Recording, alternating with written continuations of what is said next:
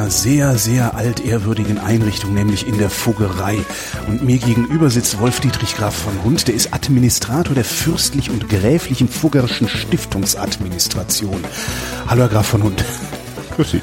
Ähm, wo fängt man an, wenn man über die Fuggerei reden will? Da müssen wir bei den Fugger anfangen, ne? Oder waren es die, Fug die Fugger und den Fuggern oder den Fugger? Es ist, es ist eine ähm, große Familie, deswegen ähm, Sind es die Fugger? sind es die Fugger. Und ähm, aber Fuggerei ist äh, fängt man natürlich am besten mit dem Stifter an. Man fängt mit dem Stift an. Jakob Fugger war das. Jakob ne? Fugger der Reiche. Der wiederum zur Familie Fugger gehört. Aber fa- fangen wir mit der Familie an. Kommen wir vom Großen ins Kleine. Was, was war das für eine Familie? Na gut, sie kam ähm, aus Graben am, am äh, wunderschönen Lech und ähm, Hans Fugger ist dann ähm, das, das, was geschichtlich gesichert ist, eben hier in Augsburg, ähm, wie soll man sagen, eingewandert, würde man heute sagen. Ähm, man weiß es durch einen Eintrag im Steuerbuch, ähm, weil er ähm, vor 650 Jahren hier in Augsburg ankam und ähm, also kein, kein Flüchtling war, sondern schon Geld mitbrachte und sofort Steuern zahlen musste. Weiß man, woher er das hatte? Ja, die ähm, Familie Fugger waren früher also Landwirte wahrscheinlich und äh, Verlagsweber. Also die, ähm, heute würde man sagen Heimarbeiter, Ah, die dort ach ähm, stimmt, die Verleger haben die, die Rohstoffe geliefert und auch die, also die, die, die Wolle äh, d- d- und die fertigen Produkte abgenommen. Ne? Ja, stimmt. Das war damals, ähm, gab es ja ein, ein, ein ähm, Textil aus, aus Schwaben, Mhm. das, das weltweit ähm, sehr gefragt war. Das war eine Mischung aus Baumwolle und ähm, Leinen. Dadurch war es ein bisschen, heute würde man sagen, kuscheliger. Also es ist nicht, Leinen damals war sehr robust. Mhm. Ähm, so es hatte diese so Robustheit und nicht, nicht so, so dünn und so, so, so ähm, sommerlich wie heute, sondern es war schon ein sehr derber Stoff. Und durch die Baumwolle wurde er ein bisschen ähm, attraktiver zum Tragen, fiel auch leichter, knitterte nicht so. Ähm, und das, ähm, der hieß Bachent und das war damals ein, ein großer Exportschlager aus Augsburg. Augsburg war damals ein, unter anderem eine große Weberstadt ähm, und Händlerstadt und er war eigentlich ähm, Weber dann. Jetzt ist eine der Sachen, die ich über Weber gelernt habe, die haben nie viel verdient, denen ging's nie gut. Wie hat der es geschafft, Ja, so viel war- so beiseite zu legen? Sie waren scheinbar clever. Ähm, und die Familie war äh, scheinbar schon ähm, nicht ganz arm. Und ähm, hier in Augsburg hat das dann relativ äh, zügig geschafft, auch ähm, in die Weber ähm, zu kommen. Und ähm, hat dann ähm, aber auch relativ zügig angefangen zu handeln damit. Und ist der Handel noch so klein, bringt er doch mehr als Arbeit ein. Ja, ich weiß nicht, ob das damals auch, auch galt. Also damals war, war die, ähm, das ganze Thema natürlich sehr viel mehr äh, auch am Rohstoff. Ja. Ähm, diese Spreitung zwischen Handel und Rohstoff, wie wir es heute kennen, war, glaube ich, nicht so groß. Was hat er gehandelt? Dann auch Tuch. Ja, Genau. Also das war ja sehr stark reglementiert. Also man war dann Textilhändler und eigentlich erst, ich glaube, in einer Generation später ist dann die Familie gewechselt ähm, von den von den ähm, Webern äh, zu, den, zu den Kaufleuten äh, in die Zünfte und ähm, haben dann auch mit allem gehandelt. Das hat sehr viel über ähm, äh, geschickte Heiratspolitik zu tun. Also hat dann in eine Goldschmiedefamilie eingeheiratet und hatte dann auf einmal dieses Know-how von Metallurgie. Ähm, Gold war eigentlich, ähm, war natürlich ein interessanter Rohstoff, aber ähm, war ja sozusagen Beifang aus den großen Kupferbergwerken. Ja. Da gibt's immer ein bisschen Silber und ein bisschen Gold. Ähm, es gab dann natürlich die, die großen Silberbergwerke in Schwarz und so ging's dann wie dann Jakob der Reiche. Das Schlimme ist bei Fuggers, die heißen alle immer ziemlich ähnlich, muss man immer genau definieren, über wen spricht man. Bei Jakob dem Reichen war schon so, dass es eigentlich eine, eine Kaufmannsfamilie war, die sehr intensiv im, im Handel mit allen möglichen beschäftigt war. Also man hat sowohl Kirchenrecht in Rom gehandelt. Ähm, Kirchenrecht in Rom? naja, also wenn Sie ähm, heute ein, ein, ein Prior, ein Abt oder ein Bischof werden Ja. wollen, dann brauchen Sie aus Rom ein, ein, ein Diplom ähm, so eine Ernennungsurkunde sozusagen. Sozusagen. Ja. Und diese, diese ähm, Rechte äh, waren jetzt nicht frei handelbar, aber die, die galt es zu vermitteln. Da musste man auch nach Rom Geld bezahlen. So lief damals das Fundraising der katholischen Kirche. Kirchensteuern ja. gab es noch nicht. Ähm, und ähm, oder oder Pfründe und sowas, das wurde ähm, halt da gehandelt. Und ähm, äh, in dieser Vermittlung und in die Finanzierung dieser Geschäfte war ähm, die Familie Fugger schon sehr früh mit drin. Wie haben die Zutritt zum Papst oder zumindest zu seinem Vorzimmer bekommen? Ein, einer ähm, seiner Brüder, glaube ich, der Markus, war ähm, Geistlicher und war in Rom an der Kurie. Dieses, dieses geschickte Heiraten, was Sie sagten, ist, ist das damals, ist damals nur geheiratet worden, um genau solche Verbindungen zu knüpfen? Ja. Oder gab es auch sowas wie Liebesheirat? Nein, also das war, glaube ich, ähm, das ist, ist was, ähm, was es erst seit Romantik gibt. In Deutschland früher war ähm, äh, Heirat und Hochzeit war ähm, äh, Familien- äh, und Existenzsicherung und ähm, äh, auf der anderen Seite ähm, war das ganz klar ähm, Politik und auch, auch Stadtpolitik.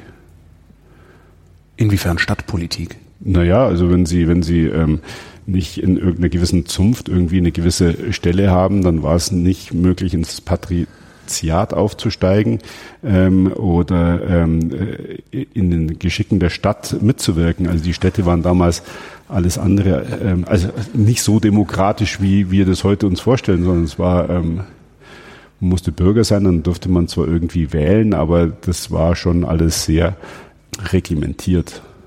Äh, die Patrizier waren die, die in den Städten etwas zu sagen hatten. Ne? Genau. Wie haben die dieses Recht bekommen, beziehungsweise wie haben die es geschafft, den restlichen Bürgern dieses Recht zu verwehren? Nein, das ist ja andersrum. Ähm, das Recht fiel ja quasi vom Kaiser auf die, auf die, auf die Stadt. Also es ist ja nichts, ähm, Stadtluft macht frei, hat was mit Rechten zu tun und auch die, die Verfassung der Stadt, glaube ich, da bin ich jetzt zu wenig Historiker, mhm. ähm, ist nichts, was, was von unten nach also oben also wanderte, sondern von oben nach unten. Also das, hat dann später Hamburg erst irgendwie wahrscheinlich. In Nö, Hamburg war eine Hansestadt, hatte ja. eine sehr eigene Verfassung und da haben auch ähm, wenige das Geschick der Stadt mhm. ähm, geleitet. Wieso war das überhaupt, ja, weil es von oben nach unten kam, die Frage erübrigt sich jetzt eigentlich, weil ich frage mich die ganze Zeit, warum haben es die Fugger geschafft, so unfassbar reich zu werden? Warum haben es die anderen nicht geschafft? Naja, das kann man jetzt nicht sagen, dass die anderen nicht geschafft hat. Hier in Augsburg gab es zur Renaissance 70 Bankhäuser. Also es sind 70 pleite gegangen ähm, in spanischen Staatskonkursen. äh, da äh, wissen wir, also es wird mehr gegeben haben. Aber Augsburg war damals das London ähm, von Europa. Die spanischen Staatskonkurse, sie haben alle den Spaniern Geld geliehen und ja, also das war Habsburg ähm, war damals ja Spanisch dann unter Philipp II. Da ging es mit den Staatskonkursen los. Das war aber dann schon nach äh, Jakob dem Reichen. Ähm, das war dann unter Anton Fugger seinem Neffen. Ähm, da äh, gab es dann die große Erfindung der Staatskonkurse, weil ähm, unter äh, Kaiser Max war ja dieses neue ähm, römische Reich, wo die Sonne nie unterging, man mhm. entdeckte Amerika und so weiter. Man hatte eigentlich ähm, gefühlt Geld ohne Ende. Man hat aber auch, es gibt, glaube ich, kein Jahr ohne Krieg. Ähm, äh, es gab Inflation, das konnte man damals scheinbar noch nicht so richtig ähm, äh, hat man noch nicht verstanden. Nicht so richtig ja. verstanden, ähm, dass durch diesen ganzen Gold- und Silbereintrag ähm, auch die Währung etwas verwässert wird. Und ähm, ja, auf alle Fälle ähm, war es äh, damals ähm, auch mit, mit der Reformation und, und, und den Türken und so weiter. Es gab immer Krieg, das war extrem teuer. Ähm, und ähm, es gab ja noch, das Kreditwesen war erst im Entstehen, das war, glaube ich, auch eines der großen, der großen Leistungen ähm, äh, des Handelshauses sozusagen ähm, die Kreditfinanzierung über Wechsel. Ja. Ähm, und sind wir aber vom, vom Thema weg. Also äh, Habsburg äh, hat damals äh, sehr viel mehr Geld ausgegeben, als sie, wie sie eingenommen haben. Und dann hat man halt Philipp II. mal gedacht, das wäre doch ganz schick, einfach mal so einen Schuldenschnitt einzuführen. Ähm, und ähm, alte Darlehen nur noch bei Vergabe von neuen Darlehen weiter zu bedienen. Das ähm, hat natürlich nur eine gewisse Zeit funktioniert. Die Zinsen gingen irrsinnig rauf. Äh, die Franzosen haben gleich danach ähm, Staatskonkurs gemacht. Das gab es drei, vier Mal in der Zeit und haben in Augsburg einfach 70 Banken Warum haben die Fugger das überlebt? Was haben die besser gemacht als die anderen? Sie hatten ähm, kein Fremdkapital in der Firma zur damaligen Zeit oder unwesentlich. Es war alles Eigenkapital. Das Geld ist auch weg. Ähm, aber, aber, sie hatten keine Verbindlichkeiten hinten raus. So, Jakob Fugger der Reiche. Ähm, 1615, glaube ich, war so ungefähr seine Zeit, ne? Mm, nee, ähm, eher 100 Jahre früher. 1516, so rum war es, genau. 1525 ist er gestorben, ja. ja. Mal wieder genau verkehrt rum. Was war das für eine Zeit, in der Jakob gelebt hat? Also in, in Deutschland war, ähm, wie er geboren wurde, wahrscheinlich noch tiefstes Mittelalter.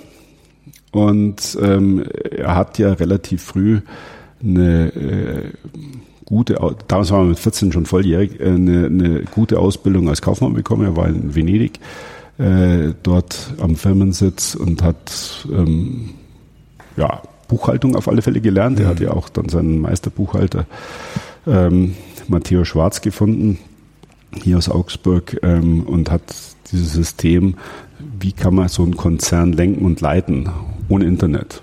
Ähm, äh, relativ schnell perfektioniert, äh, also nicht nur gelernt, wie geht das mit Soll und Haben und doppelter Buchhaltung und Bilanz ziehen und Kalkulation, sondern das dann auch wirklich ähm, für einen weltweiten Konzern angewendet. Das ist sicher sensationell. Äh, und das nicht nur über ein Thema, also der hat nicht nur Schrauben gehandelt, sondern alles, was handelbar war. Wenn Sie weltweiter Konzern sagen, wie weltweit meinen Sie dann? weltweit in seiner Zeit das, die ganze damalige bekannte Welt, mehr oder weniger, soweit sie ähm, äh, das zugelassen hat. Also es ging, ähm, wir hatten, äh, die Firma hatte Faktoreien von, äh, von Petersburg bis Rom, von Sevilla ähm, bis ähm, äh, London jetzt nicht direkt, aber da auf alle Fälle immer Handelsagent bis Antwerpen. Ja. Also im Grunde Gesamteuropa. An allen großen Handelsplätzen, ja genau. Haben die, man, man übt dann auch notwendigerweise Macht aus, wenn man so viel Wohlstand auf sich vereint. Haben die Fugger Macht ausüben wollen oder konnten sie nicht anders? Naja, ich glaube, dass es, dass es, also es geht nicht um, um in erster Linie um Wohlstand. Natürlich geht es einem dann auch gut. Das ist sozusagen das, was man dann privat entnimmt. Ja. Sondern wichtig ist, dass man natürlich kapiert, ähm, wie funktioniert Handel und wie funktioniert das mit dem Geld. Also ähm, die Macht war natürlich äh, schon, schon da, weil wenn ich äh, der Kaiser mehr oder weniger bei mir zu Hause hier in Augsburg lebt und gerade mal wieder Geld brauche, ähm, äh, frage ich ihn natürlich auch äh, oder weiß ich vielleicht, für was er es haben will äh, und kann dann Projekte unterstützen oder nicht. So war zum Beispiel ähm, die Kaiser Maximilian wollte ja unbedingt in äh, Rom zum Kaiser äh, gekrönt werden. Ähm, dazu hätte er durch äh, Venetien ziehen müssen mit einem natürlich repräsentablen Heer. Für Kaiser Max war es immer wichtig, dass es mindestens ähm, so groß ist wie bei seinem Vater. Mhm. Ähm, äh, die Venezianer fanden das ähm, alles andere als gut ähm, und haben sich da dagegen gesträubt und ähm, komischerweise ging das Geld in Trient aus. Komischerweise. Wir wissen nicht genau, ähm, wieso, aber scheinbar haben einige Hauptsponsoren gesagt, wir wollen alles außer, außer Ärger mit äh, Venedig. Mhm. Und was hat er dann gemacht? Da ist er in Trient liegen geblieben. In, nein, in also Trient ist er dann zum, zum, zum Kaiser ähm, gesalbt worden ähm, durch einen Vertreter des Papstes, ähm, äh, glaube ich. Ähm, und ähm, deswegen hat er dann auch immer gesagt, er ist nur ein, ein erwählter Kaiser, kein äh, gewählter Kaiser, weil er einfach nicht in Rom gekrönt wurde. Und das hat aber dazu auch gereicht, dass es mit Venedig keinen Streit gab. Genau. Also insofern ist es, ähm, haben sich die Zeiten nicht sonderlich geändert seit der Renaissance. Man versucht natürlich, ähm, die Geschäfte, ähm, die wichtigen Geschäfte nicht zu stören. Vielleicht die der anderen, aber mhm. nicht, nicht die eigenen. Ähm, und natürlich ähm, war auch ähm, bei, bei, bei Kriegszügen und so weiter, also wenn äh, damals liefen ja Kredite ja auch anders. Also man ist nicht einfach zur Bank gegangen und hat gesagt, habt ihr da mal Geld für mich? Ähm, ich hätte da auch eine Sicherheit, sondern man bekam ja die Sicherheiten, um sie zu bewirtschaften und dann wurde auch abgerechnet. Also man hat dann ein Bergwerk oder ein Ausbeuterecht ähm, bekommen Und da musste man halt auch clever verhandeln. Und insofern mhm. ist es schon auch ein, ein Machtding, ähm, äh, wobei es in der Zeit scheinbar eine Win-Win-Situation war. Also das eigentliche Geld von Jakob dem Reichen kommt ja aus, aus dem Kupfer. Ähm, das, ähm, das er hat quasi Bergrechte bekommen ähm, und, ähm, äh, und Ausbeutungsrechte und hat dann dort Kupferminen betrieben. Das hieß aber, dass man dort ganze Städte mehr oder weniger organisieren musste, weil allein ist er nicht in den Berg gegangen. ähm, sonst wäre es nicht, wär es nicht so geendet. Ähm, das heißt, es gibt auch, auch, auch Ortsgründungen, Stadtgründungen durch äh, das, Jakob den Reichen? Das, das glaube ich nicht, die waren alle schon da, weil mhm. wichtig war, das Know-how musste ja vor Ort sein. Ja. Also wie geht es mit dem Berg, also das ist, ähm, und wie kriegt man die wieder trocken? Und dann haben sie auch nochmal in einen, ähm, äh, heute würde man sagen, tschechischen Bergwerksklan oder polnischen Bergwerksklan eingeheiratet, um dieses äh, Ingenieurs-Know-how zu bekommen. Wie kriegt man diese ähm, Bergwerke, die der Adel selber nicht mehr betreiben konnte, wie kriegt man die wieder trocken? Wie kann man also Pumptechnik, Lufttechnik, wie kommt man da weiter an dieses Erz ran? Ähm, dann dieses Erz ähm, zu, zu seigern, sagt man, also zu trennen, mhm. ähm, ist die eine Wissenschaft. Und das ist dann teilweise wirklich von Ortschaft zu Ortschaft und von, von, von ähm, äh, äh, Region zu Region unterschiedlich, ähm, weil die Ärzte sich einfach anders zusammensetzen. Ja. Also wer aus Tirol konnte nicht unbedingt in Böhmen äh, dort ähm, äh, gut sein, ja, weil das Seigern komplett anders war. Und dann musste man es natürlich verkaufen.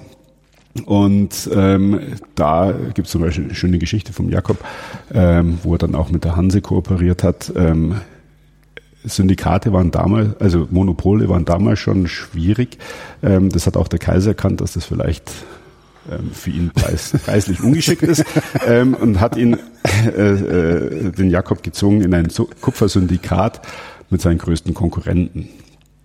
Ähm, das hat ähm, Jakob Burger natürlich nicht so sonderlich gefallen ähm, und deswegen hat er zum Beispiel, es ist in der Tat ist es eigentlich ein Wirtschaftskrimi, ja. Es ist nur ganz flach so gesagt. Er hat also ähm, äh, böhmisches Kupfer genommen, hat es über die Ostsee, die Nordsee in Antwerpen und in Venedig so günstig auf den Markt geschmissen, dass das eigene Syndikat pleite gegangen ist und eigentlich keiner mehr Lust hatte an diesem Kupferhandel. Und ähm, dann war Kupfer Monopolist. Und Kupfer war damals unwahrscheinlich wichtig für die ganze Waffentechnik, also ja. Kanonenguss, äh, Bronze äh, war alles nur mit, ähm, mit Kupfer machbar. Und dann kam damals ja dieser Indienhandel auf. Ähm, und Indien ist scheinbar ein kupferarmer äh, Kontinent und die haben gegen Kupfer alles getauscht. Also das heißt, der hatte auch noch mehr Glück als Verstand. Also der hatte ohnehin schon viel Verstand und dann auch noch mehr Glück als Ja, man muss natürlich da einfach, man muss, ich glaube, äh, es ist nicht, nicht Glück, sondern es ist wirklich harte Arbeit, so am Zahn der Zeit dran zu sein, zu wissen, dass Indien Kupfer braucht und äh, wir finden, es werden immer wieder Kupferschiffe gefunden, die versunken sind, ähm, da irgendwo vor Südafrika, Namibia oder sowas, äh, oder auf der anderen Seite, wo man dann Kupferpunzen findet. Das war wie eine eigene Währung, ähm, äh, so Halbringe oder äh, Halbkugeln, mhm. ähm, wo die Handelsmarke der Fugger drin ist ähm, weil das in Indien einfach das gängige Zahlungsmedium war. Die wollten kein Geld haben, ähm, sondern die brauchten Kupfer und haben das dort weiterverarbeitet. Ähm, und dort konnte man gegen also Gewürze ähm, und sowas alles alles handeln. Wie hat der das hinbekommen, damals immer so ja up to date zu bleiben? Also es gab kein Internet, hat man Buchdruck schon ja kurz vorher, ne? Ja. Also Buchdruck gab schon. Aber ähm, noch nicht so lange. Noch nicht so lange, aber es gab ähm, natürlich, ähm, man hat sich Briefe geschrieben. Gab es ein organisiertes Nachrichtenwesen? Genau. Ton und Taxis, wann, wann sind die genau, gekommen? Genau, die sind ungefähr gleich mit, okay. mit ähm, äh, also äh, die Fuggers haben diese Reichspost, die, die Taxis, äh, Tassis sind die Italiener, ähm, äh, gegründet oder, oder aufgebaut haben, massiv unterstützt, mhm. weil damit natürlich ein geregelter Nachrichtenfluss äh, üblich war. Und sie haben dann auch eins gemacht, sie haben, sind die ersten Zeitungen, ähm, Zeitung ist eigentlich Neuigkeit, zusammengetragen, alles handschriftlich oder dann als, als Flugblätter später. Ähm, wo sie Informationen weitergegeben haben und natürlich auch genau überlegt haben, wem gebe ich was für Informationen weiter, ja, was interessiert den Herrscher, das war natürlich alles auch immer äh, so ein bisschen persönlich gehalten äh, teilweise. Ähm, die haben sich ganz gut erhalten in, in Wien. Ähm, und so hatte man auch eine eigene Informationspolitik auf. Aber ganz wichtig war, äh, man brauchte natürlich exzellent ausgebildete Leute, denen man auch vertrauen kann, an allen Handelsplätzen der Welt, die sofort wussten, ob ein Kupferschiff ähm, äh, in Antwerpen einläuft, ähm, weil das ja sofort auf den auf lokale und auch auch ähm, internationale Preise sich ausgewirkt hat. Oder äh, was macht die Konkurrenz? Oder kommt ein neues Pfefferschiff in, in, in Lissabon an? Oder ist es untergegangen? Ja, also was machen die Preise und wie funktioniert gerade die ähm, äh, die Finanzen des, des ähm, portugiesischen Hofs, ähm, weil man musste ja meistens schon mal vorab eine Lizenz bezahlen, würde man heute sagen. Und zur Not hat der König das Schiff, wenn es einlief, dann auch nochmal beschlagnahmt. Und muss man natürlich sagen, die Gebühren mussten ja irgendwie in den Pfefferpreis rein. Deswegen kommen diese gepfefferten Preise. Ah. Ja. Jetzt ist es für uns heutzutage, äh, wir telefonieren, wir schreiben E-Mails und so, das ist äh, völlig unvorstellbar, wie das damals war wahrscheinlich. Das hat Tage und Wochen gedauert und war trotzdem ein schneller Informationsfluss, oder? War, war trotzdem schnell ähm, und vor allem man hat sich natürlich wahrscheinlich wesentlich mehr fokussiert, was sind wichtige Informationen, was sind unwichtige Informationen. Wir gehen ja heute unter. Das war damals vielleicht ähm, äh, ähm, äh, eher sehr genau ähm, äh, fokussiert. Es gab auch noch nicht so viele Menschen, die schreiben und lesen konnten. Ähm, wobei man sagen muss, so ein, so ein Brief ähm, Venedig-Augsburg hat auch nur drei Tage gebraucht. Das ist nicht lang. Das ist nicht lang. Also wichtige Infos wurden schon schnell gehandelt. Ähm, und wobei jetzt, wie gesagt, wenn, wenn ähm, in Indien was war, das hat halt schon ein Jahr oder zwei gedauert. Und der Faktor, der nach Indien gegangen ist, der ist da auch nie wiedergekommen. Also der, der ist der Mitarbeiter. Ist, der Mitarbeiter ist da unten geblieben. Ja. Ähm, hat sich dort ein Leben aufgebaut äh, und ähm, äh, halt den, den Handel organisiert und blieb dann da. Also es sind wahrscheinlich auch viele einfach irgendwo unter die Räder gekommen. Die Faktoren, also die Mitarbeiter an den, an den Handelsplätzen, waren das alles Familienmitglieder? Weil sonst kann man doch eigentlich keinem vertrauen. Nein. Nein? Nein, nein. Also dazu war die Familie nicht groß genug und gab es viel zu viele Faktoreien. Also man hat schon immer äh, geschaut, dass das ähm, Jakob selber hatte zum Beispiel so ein Faktoreiensystem durchlaufen, der war in Venedig war dann, hat die Faktorei in Innsbruck gelitten, äh, geleitet, ähm, bis er dann nach Augsburg kam. Ja. Ähm, genauso hat er seine Neffen natürlich rumgeschickt. Also ich glaube, die waren auch viel unterwegs. Aber das Wichtigste war halt, ähm, den Faktoren vor Ort vertrauen und dann waren die ja auch alle ähm, quasi am Handel mit beteiligt. Es gab also nicht so was wie heute eine feste Angestelltenbezahlung, sondern die waren an den Geschäften mit beteiligt. Das heißt, sie hatten die ein viel größeres Interesse daran, das ordentlich abzuwickeln, also genau. beziehungsweise im Sinne der Fugger abzuwickeln. Und es gab, gab dann schon auch mal ähm, äh, Streit äh, immer mal wieder. Das ist eigentlich ähm, äh, hochinteressant, um was man sich auch gestritten hat, wie man was für Geschäfte machen kann, ab wann man ähm, mal ähm, Kreditnehmer waren ja damals auch schon ähm, äh, clever und haben gesagt, okay, wenn es in Augsburg nicht geht, probieren wir es mal in Antwerpen und äh, bauen wir mal die äh, Dings in Rom an äh, und so weiter. Also man musste schauen, es gab eine große ähm, Geschichte, ähm, wo es der Firma mal ein bisschen, wo es so ein bisschen, sag mal, heute spitz auf Knopf stand. Ähm, äh, es gab einen großen Fremdkapitalgeber, das war der äh, Fürstbischof ähm, von Brixen ähm, und der hatte heute würde man sagen, Schwarzgeld bei der Firma angelegt. Also Geld, von dem der, der, der, der König nichts wusste. Der Papst nichts der Papst wusste. Nichts wusste. der Papst nichts wusste und der hatte auch ein Testament gemacht und normal müssen alle Testamente von führenden Geistlichen äh, bei der Kurie hinterlegt werden. Ähm, dem war auch nicht so. Ja. Der starb überraschend, es war ähm, nicht voraussehbar und ähm, es hat gerade die Firma in einem, in einem Moment erwischt, ähm, wo der Papst das Geld haben wollte, wo die Firma nicht so liquide war, weil sie sehr investiert war in, in neue Bergwerksgeschichten.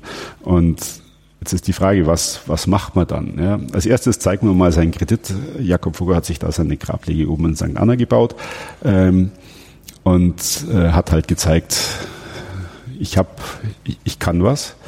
Ähm, äh, muss man sich vorstellen, der hat damals also die führenden ähm, äh, Künstler, Dürer, Taucher und so weiter äh, bestellt und beschäftigt. Die haben damals ja viel auch in Italien gearbeitet ähm, und so weiter, wieder rüber über die Alpen geholt und gesagt, das ist, wenn Sie sich Ihr Grab von Norman Forster oder sowas jetzt designen ja, lassen. Ja.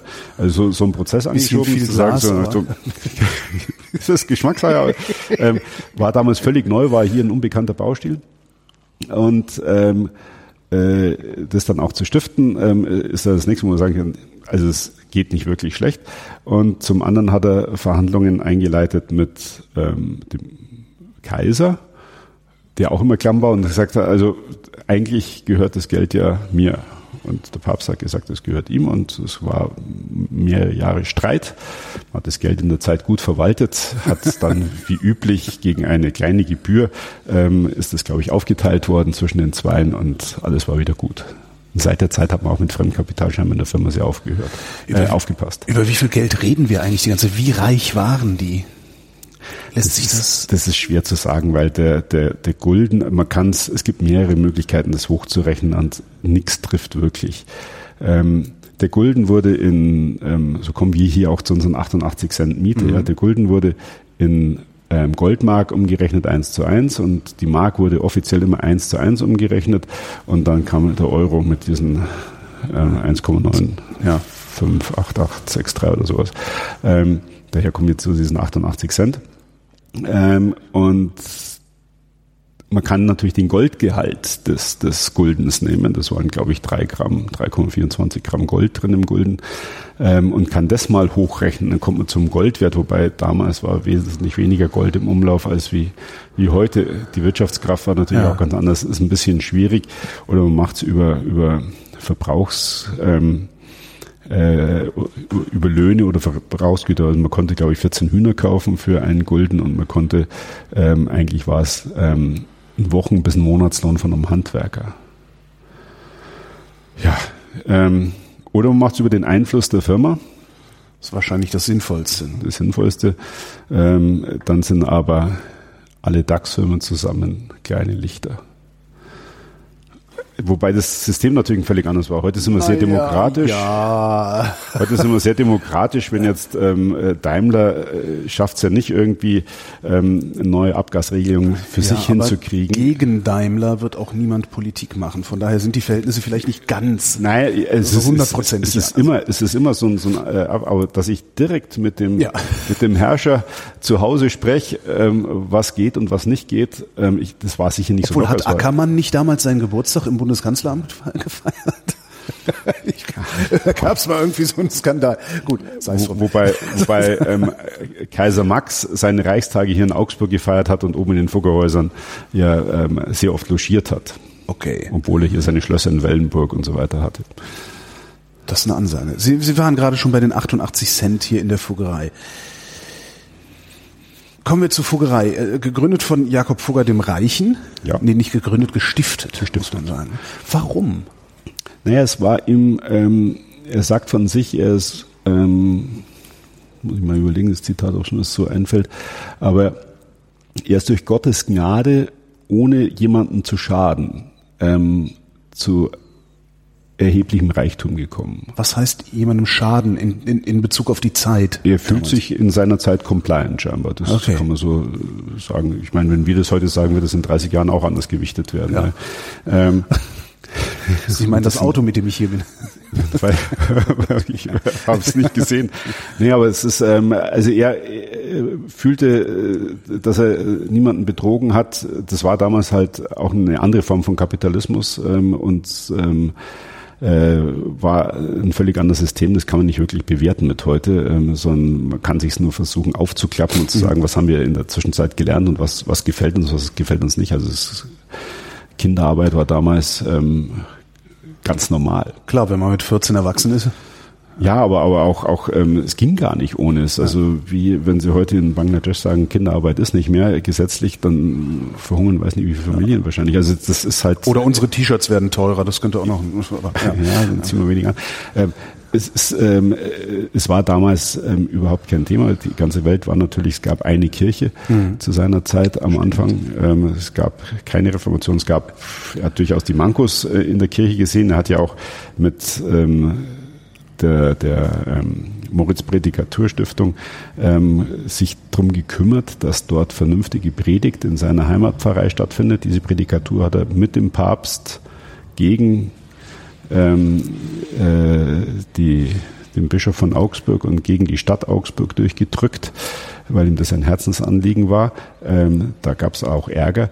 Ähm, und er hat ähm, Sie sagen das so, da gab es auch Ärger. mit der Kirche äh, wollte man sich nicht anlegen seinerzeit, ne? Also das. Äh, ja, aber man hat die Schwächen schon gesehen. Ähm, äh, also ich glaube, äh, der war ja nicht doof, der wusste ja, was was Kirche läuft, war glaube ich tiefgläubig und ähm, äh, das, das war damals auch, auch äh, ganz normal ähm, und äh, hat gesehen, das ist nicht okay und ähm, hat ähm, dort über die ähm, die Freunde-Stiftung und die, die Friedhofsverwaltung mehr oder weniger versucht, Einfluss zu nehmen auf ähm, dieses äh, Augustiner Chorherrenstift, war es, glaube ich, damals in Moritz.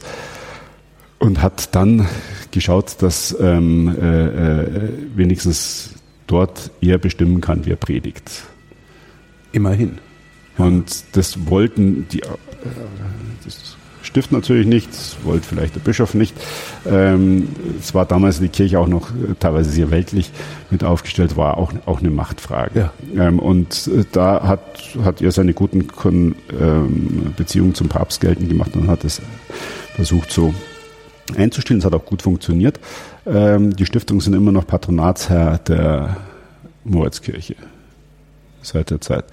Ähm, und ähm, die, die andere Stiftung ist im St. Anna seine Grablege, ähm, wo es nicht nur die größte Sorge des mittelalterlichen Menschen war, dass er vergessen wird. Deswegen waren Kinder auch so wichtig, ähm, damit man nicht vergessen wird und ähm, dass der, der Gebetsfluss abreißt.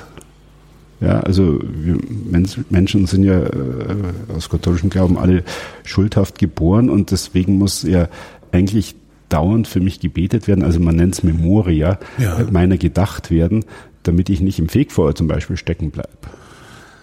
Das heißt, wenn, wenn, wenn ich dann aufhöre, für äh, meine, meine Vorfahren zu beten, äh, dann schicke ich die damit sozusagen in die Hölle. Ja, nicht in die Hölle, aber, aber es könnte, könnte sein, dass keine Besserung eintritt oder sie okay. aus dem mhm. Fegfeuer nicht rauskommen. Ähm, und ähm, so war damals die, die, die Denke, und da sind wir heute noch nicht sehr weit weg in der katholischen Kirche davon, ähm, die ähm, die ähm, äh, Idee ist eben, dass, dass eine, einem gedacht wird, dass für einen gebetet wird. Ähm, und ähm, deswegen gibt es auch ein riesen Messprogramm eigentlich bei St. Anna äh, äh, mit dabei, das dann leider ähm, verloren gegangen ist, weil St. Anna ja ähm, äh, protestantisch wurde. Und ähm, äh, also wichtig die Memorie und auf der anderen Seite tut man natürlich was für, für seine Mitbürger, denen es nicht so gut geht. Also es war damals selbstverständlich, also wir schauen heute immer so nach USA, wo alle so, so Will Charity machen, das war damals in, in Deutschland selbstverständlich, es ist in Augsburg nichts Neues, nichts Einmaliges und nichts besonders Großes gewesen. Ähm, diese drei Stiftungen, das war, ähm, das gehörte, sag mal, nicht zum guten Ton, sondern es war Selbstverpflichtung, dass man für die die es nicht so gut hatten wie, wie er, dass man da was tut. Deswegen hat er auch relativ ähm, interessant die Fuggerei gegründet und zwar, um nicht mit ähm, äh, Stadt und Kirche äh, zu kollidieren, hat er seine Stiftung, die Fuggerei, sozusagen ähm, für eine bedürftigen Schicht ähm, äh, ge gebildet, ähm, die damals nicht aufgefangen wurde. Es gab diese neuen Hausarmen, das waren quasi Handwerker, ähm, und, und, und, und ja, Bewohner der Stadt, die, die äh, aufgrund von, von Konjunkturschwankungen einfach äh, die Wohnung oder das Haus verloren haben. Die sogenannten Hausarmen. Für Bettler war die Stadt zuständig, für die ganzen Spitäler und so weiter war die Kirche zuständig. Das ist in Augsburg nochmal komplizierter, weil wir drei Rechtsregime haben. Wir haben das Reichskloster, wir haben die, die Freie Reichsstadt und wir haben die Bischofsstadt. Mhm. Und da gab es also genau, wer ist für die Armen, für die Kranken, ähm, die Siechen und, und, und die Weisen und so weiter zuständig. Da gab es ja auch schon Stiftungen und große Einrichtungen. Nur für diese Hausarmen war eben nichts da. Und das ist eigentlich so ein Hilfe zur Selbsthilfeprojekt, ähm, weil so, so, ein Klassiker war, ähm, äh, wer kein Haus hatte, keine Wohnung hatte, keine Werkstatt hatte, bekam natürlich keine Aufträge. Und so ging so eine Abwärtsspirale los. Und eigentlich, um die zu durchbrechen, hatte hier für Augsburger Bürger und Einwohner, Bürgerrecht musste man sich damals kaufen, Einwohner waren einfach, wenn man hier gewohnt hat, ähm, diese Stiftung geschaffen.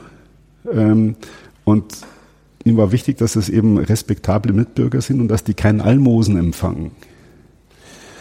Respektable Mitbürger. Was bedeutet respektabel ja, also, in dem Moment? Ja, Mitbürger, vor denen ich, also beim Bettler geht ja. so ein bisschen, äh, der ist ähm, irgendwie, ich will jetzt nicht sagen aussätzig, mir fehlt das richtige Wort, aber das Bettler ist, ist in der Hierarchie eine andere unter, Schicht, ja, ja, ja, also und da geht es nur noch ums Individuum, ja. ja. Während ein, ein, ein, ein, ein Bürger, der verarmt ist, das war damals, äh, was jedem jederzeit sofort passieren konnte, ja. Ähm, und um, um diesen Bürgern sozusagen die, die, die Würde zu erhalten, ähm, haben die auch kein Almosen bekommen, sondern sie zahlen hier eine volle Miete. Sie zahlen einen rheinischen Gulden und sie zahlen eine geistige Dienstle geistliche Dienstleistung. Drei Gebete am Tag. Ah. Das war damals, wo man eh immer gebetet hat. Weil das Schlimmste war ja der, der momentane blitzartige Tod, unvorbereitet, ohne ähm, Sterbesakramente vor den Schöpfer treten zu müssen. Das heißt, ich habe sowieso die ganze Zeit, die ganze also Zeit das Vater unser gemurmelt für immer, den Fall. Genau, man hat eigentlich immer, es gab ja auch jede ja. Woche mindestens einen Feiertag. Ja. Es gab keinen Urlaub, dafür gab es jede Woche einen Feiertag, der war natürlich frei. Ähm, äh, und, äh, und ich sage immer ganz flapsig, das christliche äh, oder katholische Pauschalreisen waren damals die ganzen Wahlfahrten. Ähm, ich bin Kölner, wir haben uns dumm und dusselig verdient an euch. Ja. Ja, Augsburg ist auch nicht so schlecht. ähm, und wir haben in, in, in, in Oberbayern und in Schwaben äh, sensationelle Klöster und, und kleine Wallfahrtskirchen an allen Ecken und Enden. Ähm, das war damals ähm, gang und gäbe und, und deswegen war das eine, eine aus, äh, aus damaliger Sicht eine kleine äh, selbstverständlich locker von jedem zu erbringende geistliche Dienstleistung für den Stifter und die Familie und die Wohltäter der Stiftung. Und ähm, eben aber auch mit diesem leichten Memoria-Ansatz. Ja. Nach dem Motto, also äh, ich tu dir was, ja? du tust mir was, ja. ja. Also äh, ganz Händler. Wenn ich wenn ich wenn ich so reich bin wie wie Jakob Fugger vermutlich war, ist die Leistung, die die Leute durch ihre Gebete für mich erbringen, wahrscheinlich ungleich größer als das bisschen, was es mich kostet, hier ein paar Häuser hinzustellen. So kann man sehen, ja. Vor, ja. vor allem er hatte keine Kinder, deswegen war seine Sorge natürlich. Ähm, äh, ähm, ist die Familie danach geendet? Nein, nein, nein, nein, die gibt's heute noch. Äh, sein, sein Neffe äh, hat die Firma dann weitergeführt. Mhm. Ähm, äh, also die Familie ist damals schon ziemlich groß äh, und sie wird auch noch größer und, und entsprechend schrumpft das Vermögen so, des Einzelnen das war äh, zum Beispiel auch ähm, sehr fuggerisch, ähm, äh, weshalb es auch zu dieser, diesem großen Vermögen kam, dass die Firma nie geteilt wurde. Normal war damals in Schwaben Realteilung. Uns wurde, wurden auch die, die, die, ähm, die Töchter immer ausbezahlt. Hier hat man es ähm, anders gemacht, dadurch, dass immer ältere Herren sehr junge Damen geheiratet haben, ähm, haben waren die Witwen relativ oft ähm, sozusagen die, die Testamentsvollstrecker oder Vermögensverwalter für die Kinder. Ja. Und ähm, haben die Firmen deswegen ungeteilt weitergeführt und man hat es dann auch so gelassen. Die Familie hat sich dann immer auf einen Regierer geeinigt. Machen die das heute noch so?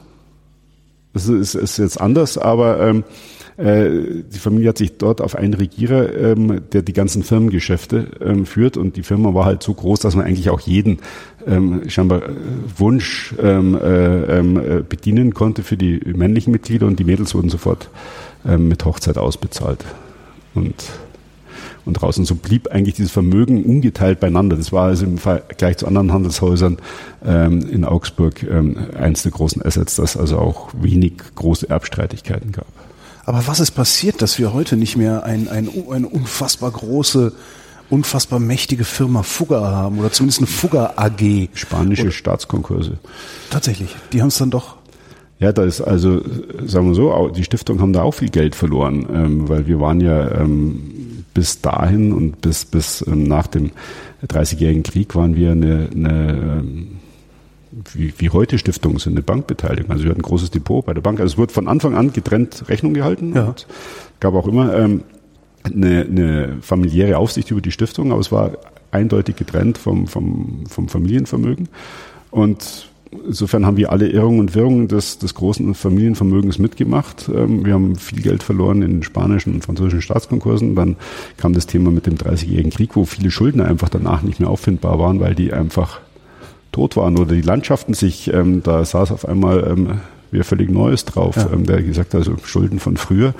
Ähm, Ähm, und hat dann aus den, aus den Resten, ähm, die noch da waren, ähm, äh, dann Liegenschaften gekauft. Hat die Familie vorher schon äh, unter Jakob auch ähm, Herrschaften ähm, äh, sich belehen lassen oder damals waren es noch Sicherheiten sozusagen. Irgendwann hat man sie dann auch gekauft und ist dann ja auch ähm, eher zum, zum was dann mit der Reformation auch in Augsburg heiß wurde, ähm, aufs Land gezogen und ist dann zum Landadligen geworden eigentlich. Das heißt, die Stiftung lebt mittlerweile im Wesentlichen von Grundbesitz. Genau. Okay. Die Leute, die hier einziehen, also äh, äh, ehr, ehrbare Bürger, also Einwohner, die verarmt sind, äh, waren schon mal gar nicht doch, gefragt. Bürger und Einwohner. Bürger und Einwohner, ja, achso, genau. okay. Ähm, da, warum, warum brauchten die nur einen Gulden zahlen? Ähm, Chris, warum, wie ihm das eingefallen ist, das würde ich ihn auch gern fragen. Ähm, ich glaube, das war damals eine respektable Geldgröße für, für ähm, eine, eine Wohnung, ohne dass es, man würde sagen, vielleicht war es eine halbe Miete oder sowas für, mhm. für ähm, so eine Wohnung. Ähm, und der Rest war eben diese Dienstleistung, insofern kein Almosen und ähm, und natürlich war klar, also damals gab es ja keine Sozialversicherung, also die Leute mussten ja irgendwie, es waren ja nicht Einzelne, die hier eingezogen sind, es waren ganze Sippenverbünde. Es war also der Berechtigte, es waren seine Frau, ähm, äh, seine Kinder, äh, wahrscheinlich teilweise seine Enkel schon äh, und zum Teil noch seine, ähm, seine Eltern oder Schwiegereltern, soweit sie noch gelebt haben. Wie groß sind denn die Wohnungen hier? Die Wohnung hat, so die Standardwohnung hat 60 Quadratmeter, von 20 bis 120 Quadratmeter alles, aber die, die normale Wohnung ist ungefähr 60 Quadratmeter. Und da haben die dann zu 10 drin gelebt und mehr? Zu 10, zu 15, ja. Jetzt bin ich Handwerker, habe mein Haus verloren, habe keine Werkstatt mehr, kann also kein Geld verdienen. Jetzt ziehe ich in die Fuggerei ein. Habe ich denn hier eine Werkstatt? Was man immer so braucht. Also wir haben hier deswegen, ähm, sagen wir so, man hat ja äh, zeitgemäß gebaut, sehr clever. Ähm, es gibt sehr, sehr spitze Dächer. Ja. Da sind überall diese kleinen Schleppgauben drauf. Die wurden alle genutzt als Lagerwerkstätten ähm, Dings. Und es gibt diese kleinen Holzschuppen, die man da sieht. Um die war früher immer viel Streit, ähm, weil ähm, ja, die waren halt auch Lager und Werkstätten. Und dann ist ähm, gibt's hier. Aber warum äh, gab es Streit? Ist das wie heute mit den Garagen, wo es auch mehr Häuser als Garagen gibt? Oder? Äh, ja, es gibt immer mal wieder Streit zwischen Fuggereibewohnern, wo halt die Größe beim einen nicht langt und dem anderen was wegnimmt oder okay. oder, oder äh, also die normalen ähm, zwischenmenschlichen, nachbarschaftlichen Missgünstigkeiten, die gab es schon immer. Ähm, und äh, wir, wir wissen ja immer nur, wenn wir was wissen über Streit. das ist kommt ja keiner vorbei und bedankt sich. ja, gibt's auch, aber das ist eher selten. Ähm, äh, und äh, insofern wissen wir auch, was damals alles ähm, äh, hier an Berufen war. Also da gab es zum Beispiel den Vogelhäuselbauer, ähm, dann gab es... Das war ein eigener Beruf. Ja, also ich weiß nicht, ob das jetzt wirklich so mit Innung und so weiter durchdekliniert war, aber es gab, ähm, wir wissen, dass der eben Vogelhäusel gebaut hat. Ähm, dann ähm, gab es natürlich Karrenzieher, den Taglöhner, es gab aber auch den Schriftzeichner. Das waren Menschen, die konnten gar nicht schreiben, aber die können, wie heute auch halt so, so, so Werbeagenturen manchmal ja. können die auch nicht schreiben, aber sie können tolle Sachen malen, ja, also so Anfangsbuchstaben, ja, ähm, und sowas. Ähm, und so äh, Zeiten verzieren, einrahmen und so weiter. Also mhm. solche Berufe waren alle hier. Ähm, und die sind auch Maurer zum Beispiel, ähm, äh, Zimmerleute die sind dann auch teilweise, wenn es ihnen wieder besser ging, also es war äh, eigentlich Programm wieder ausgezogen. Also es ist ja teilweise eine Krankheitsphase oder mal, dass irgendwer gestorben ist oder ähm, äh, über eine Verletzung, bis die ausgeheilt war, ähm, schiefe Auftragslage. Ähm, wenn es dann wieder ging, zog man wieder aus.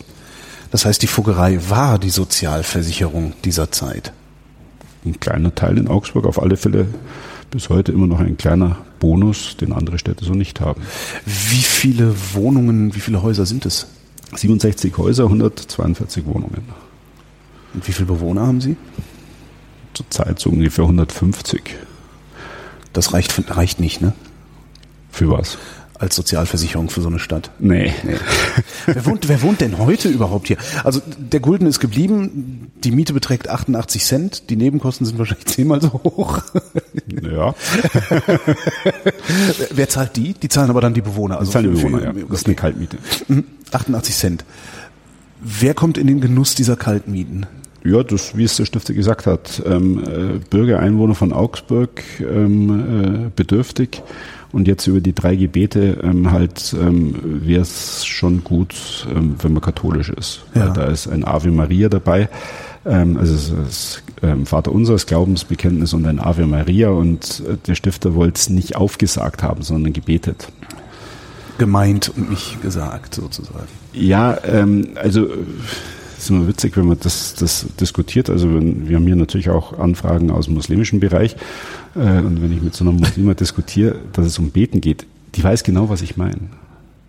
Ja. ja. Die, äh, ein Katholik kommt oder ein Protestant kommt schon mal daher und sagt, das kann ich auch aufsagen. Ja. Es geht nicht um Aufsagen. Ja. Es, ist, äh, es ist eine Geist, geistige und geistliche Dienstleistung. Ähm, und wenn ich sage, ähm, aufgrund meines Glaubens, ich kann ihn nicht erbringen, dann kann ich halt die Miete nicht zahlen und das sind wir wieder ganz schwäbisch. Wer die Miete nicht zahlen kann, kommt nicht rein. ähm, uns sind die Bedürftigen ähm, äh, noch nicht ausgegangen. Ganz im Gegenteil, momentan ist der Trend stark steigend. Die Bedürftigen, die Sie haben, sind das Bedürftige im Sinne äh, des, des komplett weltlichen Prinzips, also sind das ja. Harzer, wie man sie so äh, landläufig nennt, oder sind es auch tatsächlich Handwerker in Notlagen? Also granulieren Sie da nochmal feiner bei der Auswahl der Menschen? Wir, wir, wir, wir können nicht ähm, äh, sozusagen schauen, wer ist der Ärmste in Augsburg, sondern ähm, wir arbeiten da, man muss sich hier melden. Ja. Ähm, äh, persönlich vorstellen. Ähm, wir haben hier zwei Sozialpädagoginnen, die dieses Aufnahmeverfahren für uns machen. Ähm, dann checken wir alles ab. Wir sprechen also, wir haben hier Bewerbungen von Professoren bis, ja, weil so, so, so, so nett ist auch, ja, so mitten in der Stadt und so. Und, Ach so, äh, das heißt, ähm, äh, wo man sagen kann, es, das wird es versuchen Leute sich hier rein zu mogeln, ernsthaft? Nein, die Fragen kommen natürlich. Okay. Ja, und okay. dann sagen wir relativ schnell, das macht keinen Sinn, glaube ich, bei äh, B oder bei einer W-Professur. Äh, man kann sich gern bewerben, aber es dauert sehr lang. wir haben noch viele Augsburger hier durchschleusen, bevor das, der zum Zuge kommt. Ähm, Bedürftigkeit ist natürlich relativ ja, bei uns eben. so im, im Spiegel der Stadt, was sich bewirbt. Wir, wir checken die Fälle alle mit den klassischen Sozialamt der Stadt, mit ähm, Arbeitsamt, mit ähm, Jobcenter und so weiter. Äh, wir sind, Augsburg ist ja jetzt auch nicht so groß. Äh, wir kennen natürlich alle unsere Sozialpädagogen so ein bisschen die Spinne im Netz, ja. ähm, versuchen äh, da uns ein gutes Bild über die äh, Vermögens- und Finanzlage des ähm, Bewerbers zu schaffen. Das ist aber meistens der einfachere Teil. Was ist der schwierigere? Der, der schwierigere Teil ist eigentlich, ähm, sind wir die richtige Einrichtung? Weil wenn Sie denken, früher waren die Rentner die Armen. Ja ähm, so, äh, das ist sehr, sehr pauschaliert. Ja, ja, ja, ähm, äh, die, ähm, heute haben wir das Gefühl, ähm, seit den Harzgesetzen sind äh, wirklich äh, zum Beispiel Erwerbsunfähigkeitsrentner.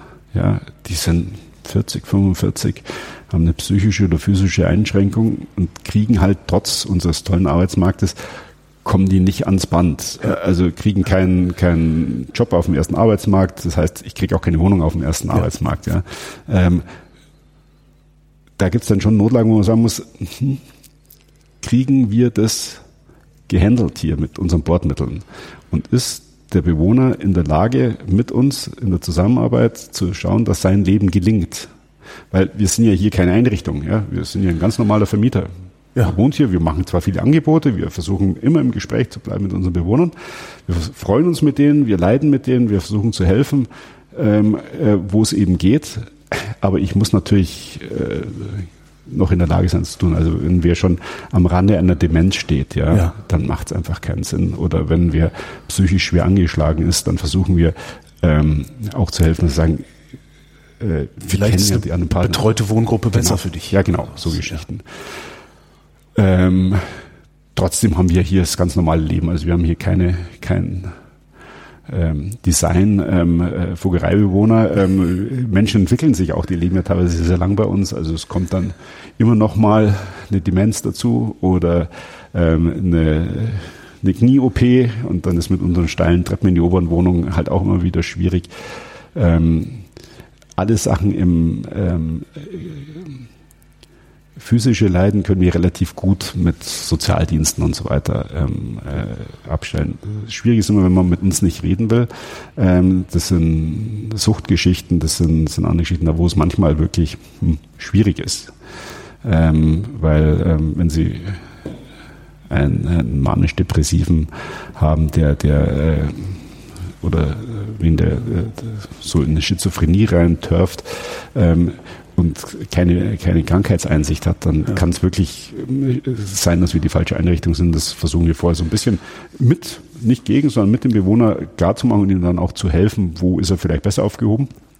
Ähm, aber es gibt genügend, genügend, momentan ist der Pool ungefähr 100, ähm, die berechtigt sind und wo eine Wohnung, wenn sie denn frei wird, ähm, äh, äh, wir dann schauen, wer ist jetzt eigentlich der, der sie am dringendsten braucht. Und da gibt's einmal die, die, was einfach ist, diese Euromesslatte, zu sagen, okay, wer ist jetzt sozusagen finanziell der Ärmste. Und dann gibt's aber Faktoren, wo man sagen muss, ähm, ja, das macht auch nochmal Bedürftigkeit aus.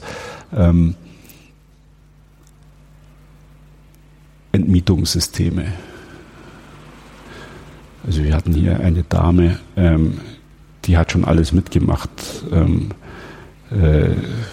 bis zu den Junkies und irgendwann einmal, die wollte halt einfach nicht gehen und konnte sich aber eigentlich auch irgendwie nicht wehren. Ähm, wir beide wären zum Anwalt gegangen, hat dann der Vermieter schon mal die Schlafzimmerwand rausgebrochen. Ähm, die war dermaßen ähm, psychisch runter, ja. wie man so schön sagt. Und ich gesagt, okay, so einen Fall ziehen wir mal vor. Da ist ja. jetzt nicht, die ist zwar nicht die allerärmste, aber ähm, äh, wenn die noch drei Monate wartet, dann stirbt sie. Ja in ihrer Wohnung, ja, ähm, so oder so. Ähm, und äh, da gibt's schon, es gibt, also das Leben ist ja, wenn man dann genauer hinschaut, äh, auch sehr dramatisch. Ähm, hier und da und da versuchen wir halt dann zu helfen und wichten diese nicht monetären ähm, Faktoren dann äh, doch sehr stark noch mit, ähm, weil wir eben keine Behörde sind. Wir sind keine, ähm, keine Behörde, die genau zählen, messen, wiegen, begründen, Aktenlage schaffen und so. Ihr Ermessensspielraum ist größer. Genau. Wir sind eine Stiftung, wir sind, können uns das frei raussuchen. Wir müssen auch nicht begründen, warum wir wen nicht nehmen. Ähm, wir müssen auch nicht begründen, warum wir wen nehmen. Ähm, wir machen auch nicht ähm, eine Castingshow, wer ist der ärmste Vogereibewohner oder wer ist fast schon auf dem Sprung nach draußen. Ähm, wir freuen uns, wenn Menschen ihr Leben wieder in den Griff kriegen, wenn es gelingt, wenn sie sich wohlfühlen, wenn es ihnen gut geht. Das ist erstmal wichtig. Müssen die dann auch wieder raus? Weil das ist ja eigentlich der Deal. Ne? Genau, wenn es ihnen zu gut geht, müssen sie auch wieder raus. Was heißt zu gut? Ja, zu gut heißt ähm, bei uns eigentlich äh, betrachtet, dass wir es hinkriegt, ähm, psychisch und physisch so stabil zu sein, dass er wieder Arbeit auf dem ersten Arbeitsmarkt kriegt und sich dann auch eine Wohnung auf dem ersten Wohnungsmarkt besorgen kann.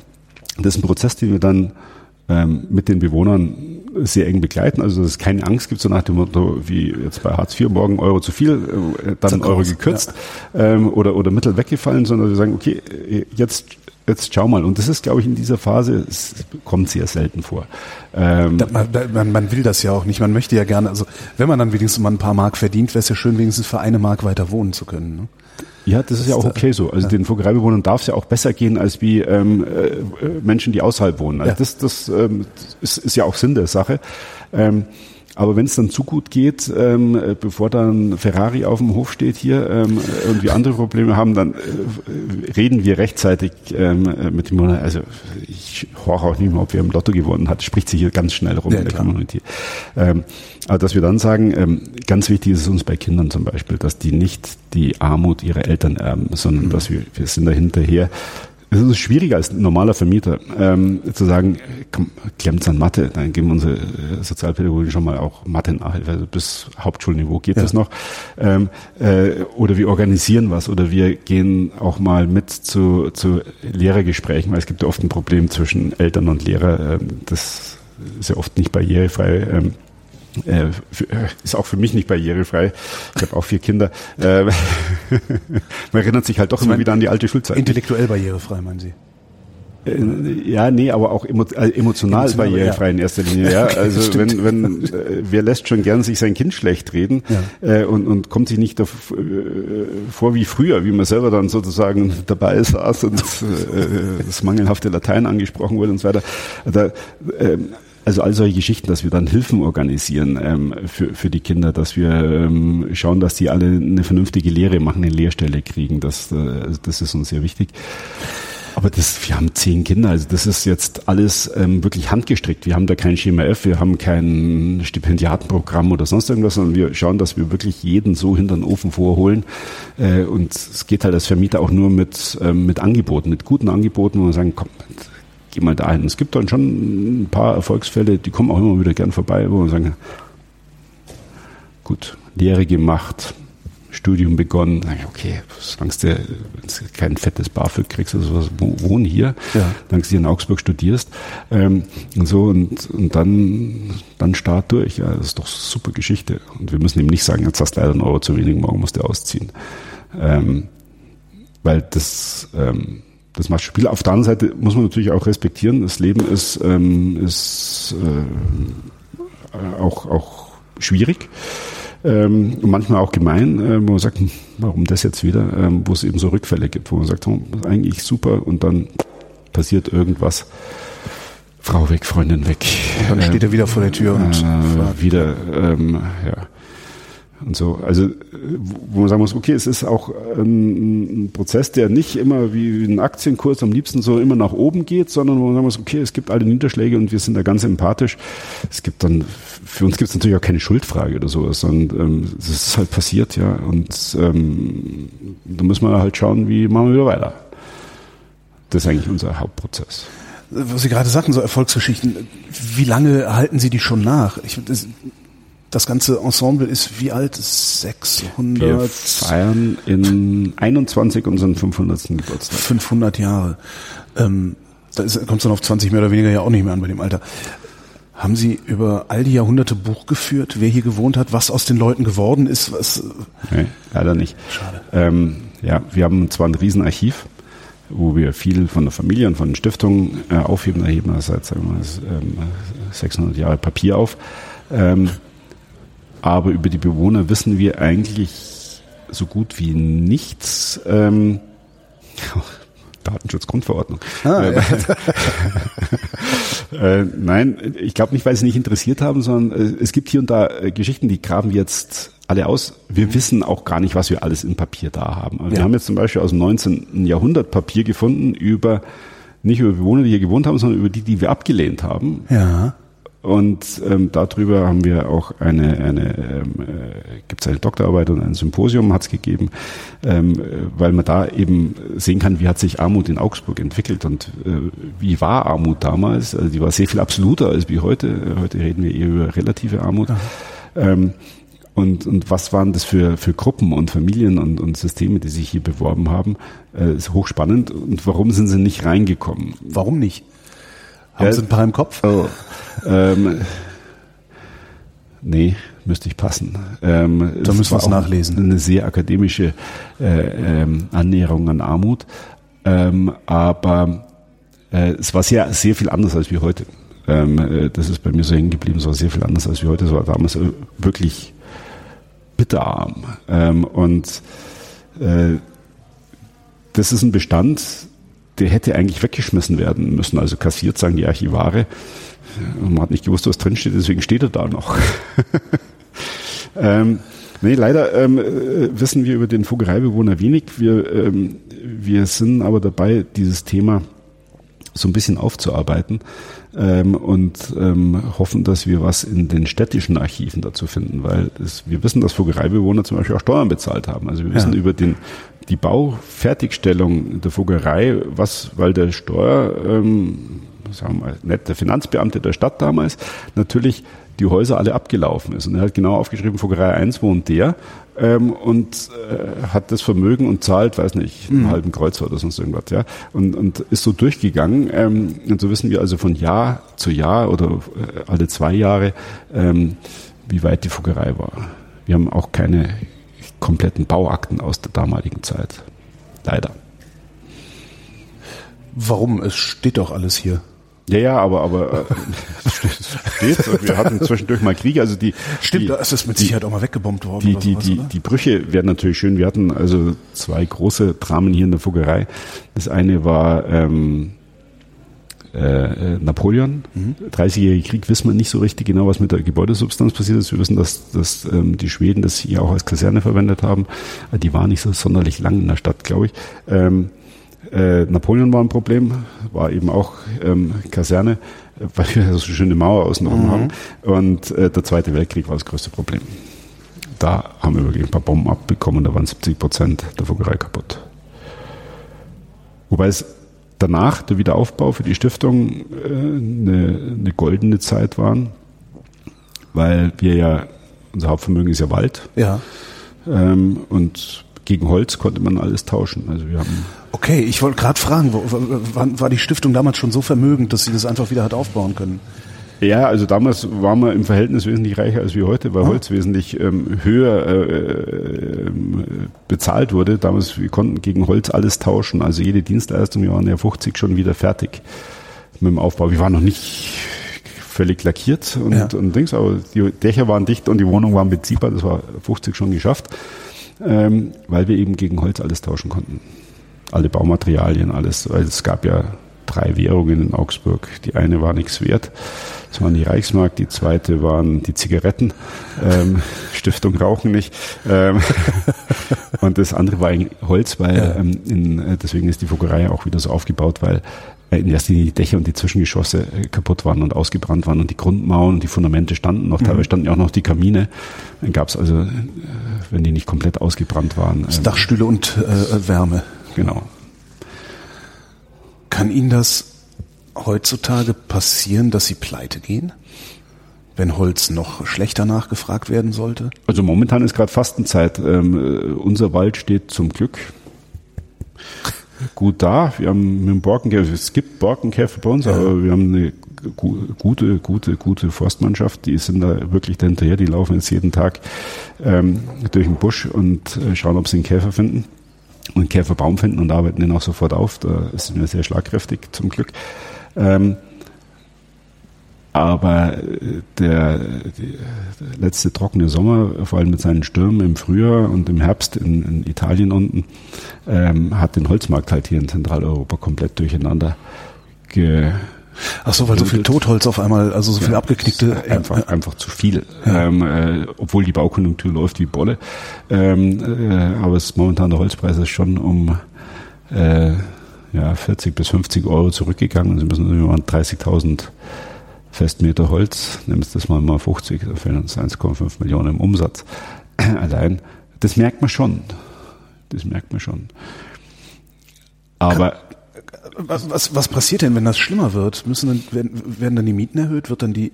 ja, das, das geht ja nicht, oder? Das, das ist, Nein, ist das. Wir, wir ziehen den Bauch ein. Ähm, wir haben das gelernt. Wir können ganz gut fasten. Also es ist auch nicht so, ähm, dass äh, wir haben ja noch ein bisschen Restvermögen. Wir haben ja äh, verdienen ja auch hier am Tourismus ganz gut Geld mhm. äh, über die Eintritte. Das man muss Eintritt zahlen, wenn man rein, also wenn man die Vogel, also wenn man. Ja, ja, genau. Aber nicht, wenn ich jetzt da einen Kumpel besuchen wollte, dann müsste nein, ich. Nein, nein, Besucher okay. nicht, ähm, Bewohnerbesucher auch nicht, ähm, auch Geschäftsverkehr nicht. Okay. Ähm, äh, die, die nicht so wie auf dem Campingplatz, wo man dann immer einen Euro zahlen muss, wenn man drauf will, auch wenn man Besuch ist. Achso, nee, ähm, es ist ähm, ähm, also die Dauerbesucher sind hier bekannt und haben auch eine Besucherkarte und die ja. ähm, äh, Malbesucher, die werden entweder ruft man mal vorne an der Kasse an oder man sagt, sie Kassendamen sind ja zum Großteil Vogereibewohner, die äh, kennen sich relativ gut aus und die wissen, ob das wahr sein kann oder nicht. Und wir wissen, dass es dann Schleichverkehr gibt. Ähm, das, das tolerieren wir auch. Das äh, ist halt so. Ähm, ich sage immer, mit wie viel Aufwand kriegen wir den letzten Besucher an die Kasse? Ähm, wollen wir ja auch. Äh, also was was kostet's denn, wenn man rein will? Ähm, jetzt erwischen es mich kalt, wir haben gerade die Preise erhöht. 6,50 glaube ich okay. für den Erwachsenen. Sie haben immer wieder von sich als Einrichtung gesprochen und wieder von sich als Vermieter gesprochen. Wie genau ist Ihr Selbstverständnis? Also meins. Ähm, nee, so bin ich. äh, wer bin ich und wenn wie viele? Ähm, also wir sind eine Stiftung, das ist uns ganz wichtig. In erster Linie sind wir hier auch, äh, die Fuggerei ist, wir sind ja neun Stiftungen. Ja? Ähm, und die Fuggerei ist die größte. Ähm, und das ist auch der nach außen am aufscheinendste ähm, Stiftungszweck. Klar, weil jeder hätte gerne eine Wohnung für eine Mark. Ja, ja auch, auch da, wo wir am meisten interaktiv nach außen sind. Also Ja, unser, unser Archiv wird auch getragen durch eine Stiftung, aber Ja. das interessiert höchstens ein paar Wissenschaftler, wenn es um Druckkostenzuschüsse geht oder wenn sie unseren Archivar ähm, brauchen, damit er ihnen was vorliest. Ähm, das sind in erster Linie Handschriften. Stimmt. ähm, äh, das ist auch eine Stiftung, aber die tritt natürlich nach außen nicht so in Erscheinung, ähm, so prominent, während die Fuggerei ist wirklich ähm, halt halt weltbekannt und ähm, ist als Stiftungszweck eben auch ganz witzig. Ist die Fuggerei eher Einrichtung und da sind wir halt ähm, ein normaler Vermieter. Also für uns gilt, ähm, äh, wir schließen letztendlich einen Mietvertrag mit unseren Bewohnern.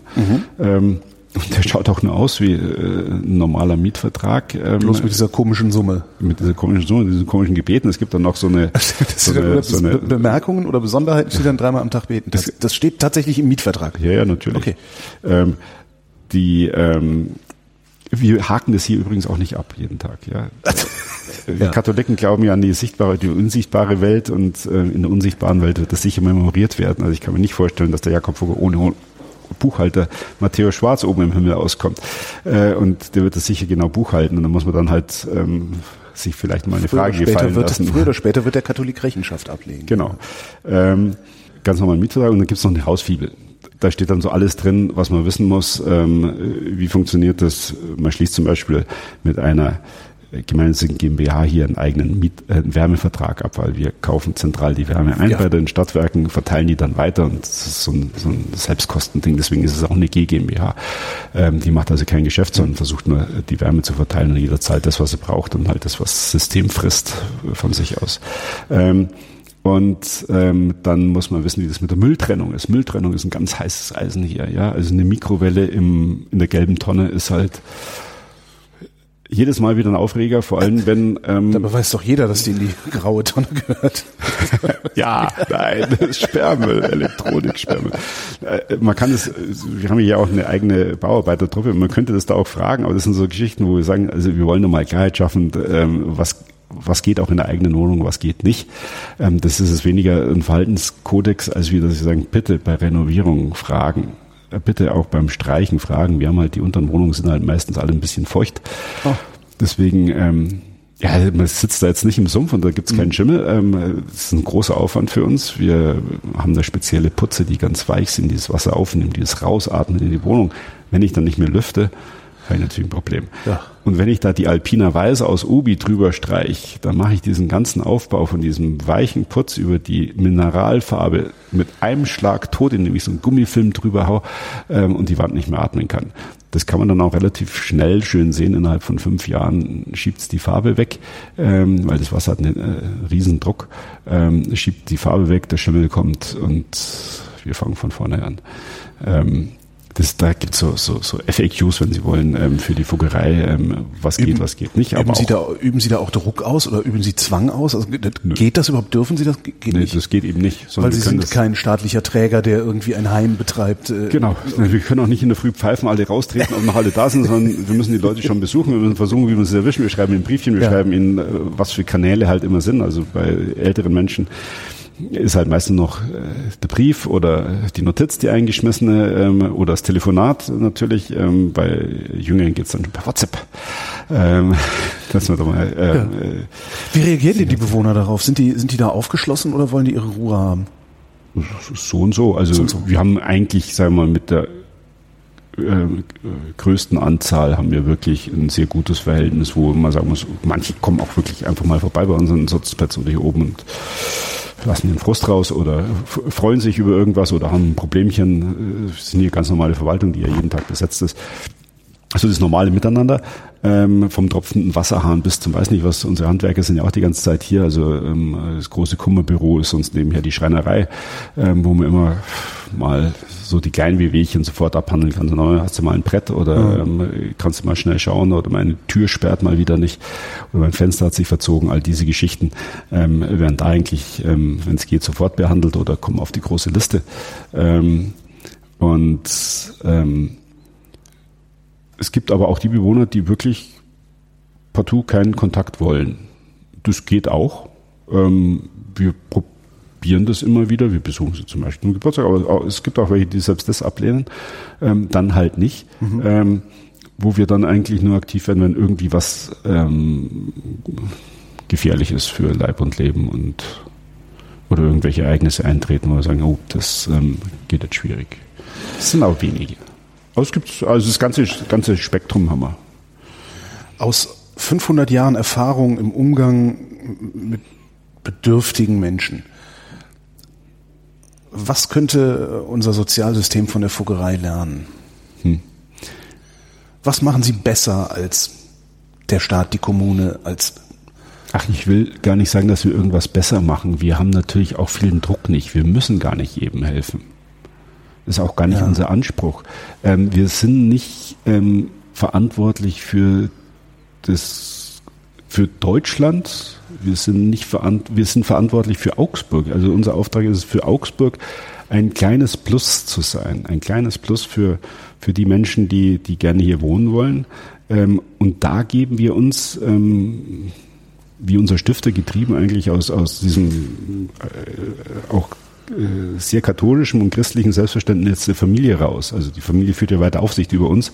Wir sind ja nicht irgendwie äh, lost in space, sondern die Familie Fugger führt ja immer noch Aufsicht und ist der Vorstand der Stiftungen.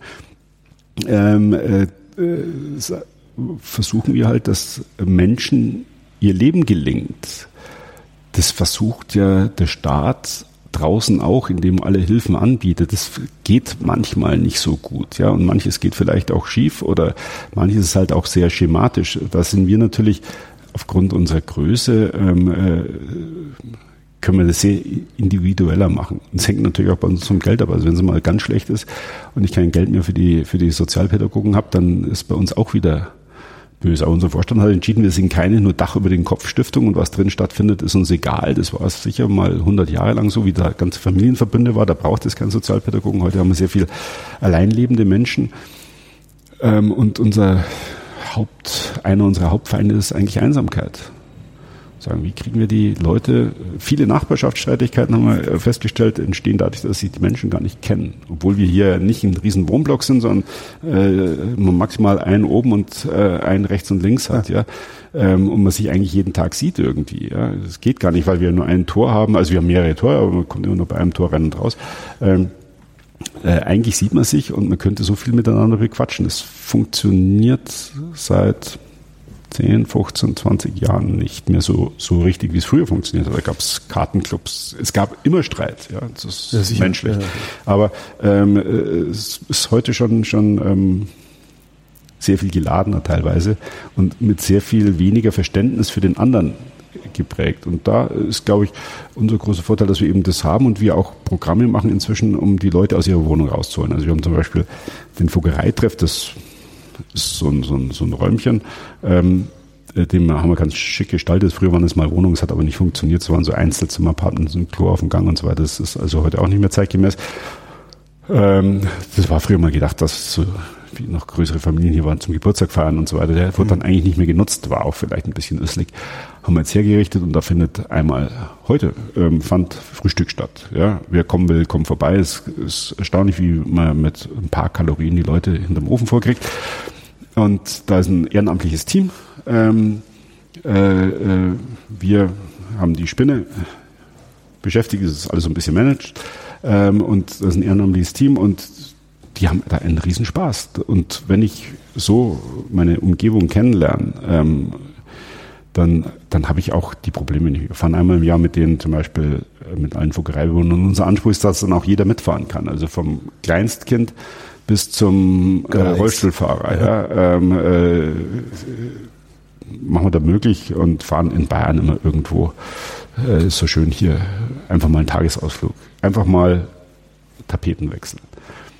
Ähm, da fahren nie alle mit. Ähm, da gibt es Ängste, Berührungsängste und so, aber das aufzubrechen einfach, ähm, merken wir, ist für Nachbarschaftsstreit extrem gut.